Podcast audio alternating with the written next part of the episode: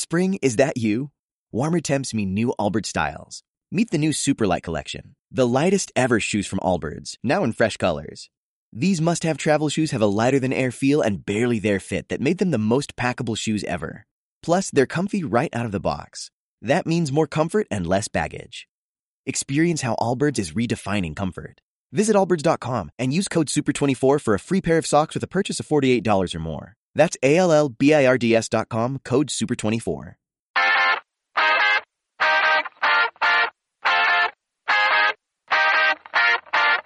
Inspírate con las experiencias de novias como tú, con el podcast Detrás del Si Quiero.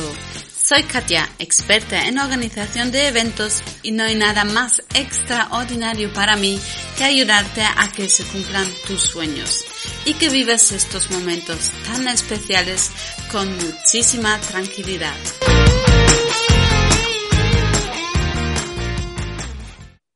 En este episodio vamos a conocer a Maru. Maru fue una clienta mía hace muchos años, bueno, muchos. Son tres añitos que han pasado, que buscaron un efecto wow para su boda. Así que no voy a seguir hablando y os presento oficialmente la voz de Maru. Maru, bienvenida en el podcast. Hola, muchas gracias por invitarme en esta ocasión. Sí, la verdad que me, hace ilusión. Bueno, mm, los que están escuchando episodio tras episodio, eh, siempre digo lo mismo al principio, que me hace ilusión, pero es que me hace muchísima ilusión em, hacer este podcast, de hablar con vosotros y recordar vuestros grandes momentos de la boda. Así que vamos a empezar ya con la primera pregunta que tengo preparado para ti. Maru, vosotros os casasteis en octubre hace tres años, ¿correcto? Sí, en octubre. ¿Cómo fue? ¿Fue en la iglesia? ¿Fue ceremonia civil? Cuéntanos un poquito. Yo sé, pero los que nos escuchan no.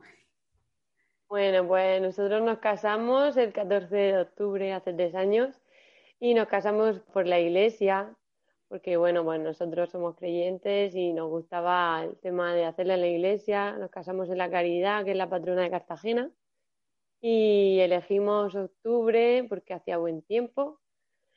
Y, nada, fue todo muy, muy bonito, como toda novia puede decir de su boda, un día muy, muy especial y nos encantó el tema de, de celebrarlo en la iglesia y después ir a celebrarlo con nuestra familia más tarde. Venga, vamos a excavar un poquito en esas memorias.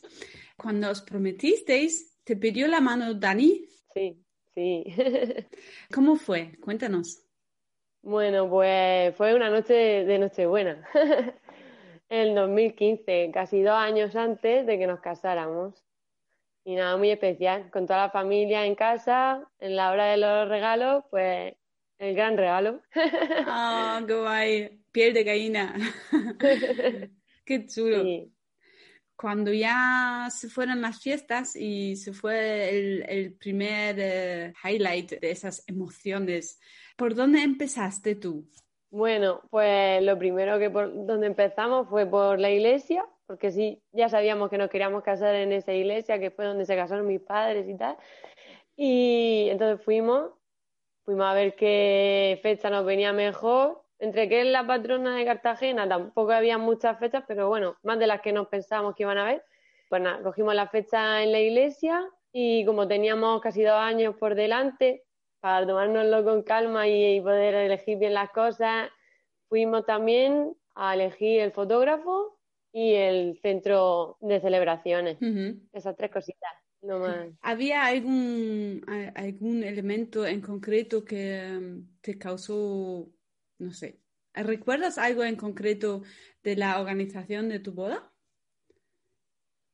En concreto. No sé, como em, tenías que hablar con tres floristas o, em, bueno, o, el tema del coche, porque recuerdo que teníais un coche muy chulo. pues sí, bueno, lo de las flores fue también complicado, entre comillas. Bueno, pues empiezas a mirar floristerías, cuál te gusta más, cuál se te ajusta a tu presupuesto. Y bueno, al final coincidimos con una chica que se casaba en la misma iglesia por la mañana y entre las dos fuimos a la floristería que, que normalmente vestía la iglesia, esa iglesia, ¿no? Que nos lo hicieron muy bien, la verdad, también. Y, eso. y en el mm. coche, pues yo sabía que quería un coche tipo antiguo, cogimos un Rolls Royce muy bonito, granate. Nosotros fuimos a una feria de bodas que hacían también por octubre y ahí también cogimos ideas y pues al final nos decantamos por una que estaba cerca de Cartagena.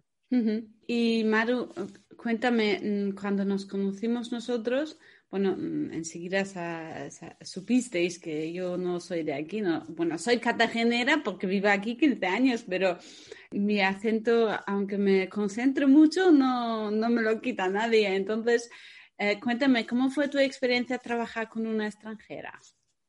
Ay, pero sí, habla perfectamente español. bueno, la cosa es que eh, elegir al final una wedding planner, yo pensaba, a mí me gustan hacer muchas manualidades y muchas cosas, organizar, entonces pensé que podía organizar la boda, la verdad. Pero al final se te va el tiempo, estaba estudiando un máster y yo lo de wedding planner, yo no conocía así mucho esa idea, era la primera vez que me casaba al fin y al cabo. Y entonces te vi, no sé si fue por el Facebook, y como nos conocíamos ya del agility con nuestros perritos, pues dije, oye, pues mira, Katia me inspira confianza, la conozco ya y parece que le estoy viendo bodas súper chulas que está organizando.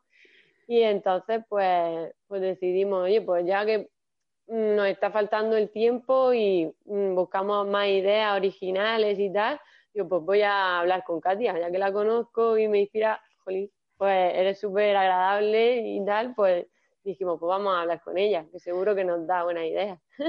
Sí, y al final encontramos algunos, pudimos darle unas pinceladas especiales al salón de celebraciones para que fuese un poquito diferente, ¿no? Sí. Y Maro, si repasas memoria así, así de pronto, ¿qué tres momentos recuerdas como si hubiera sido ayer, en, en el día de la boda?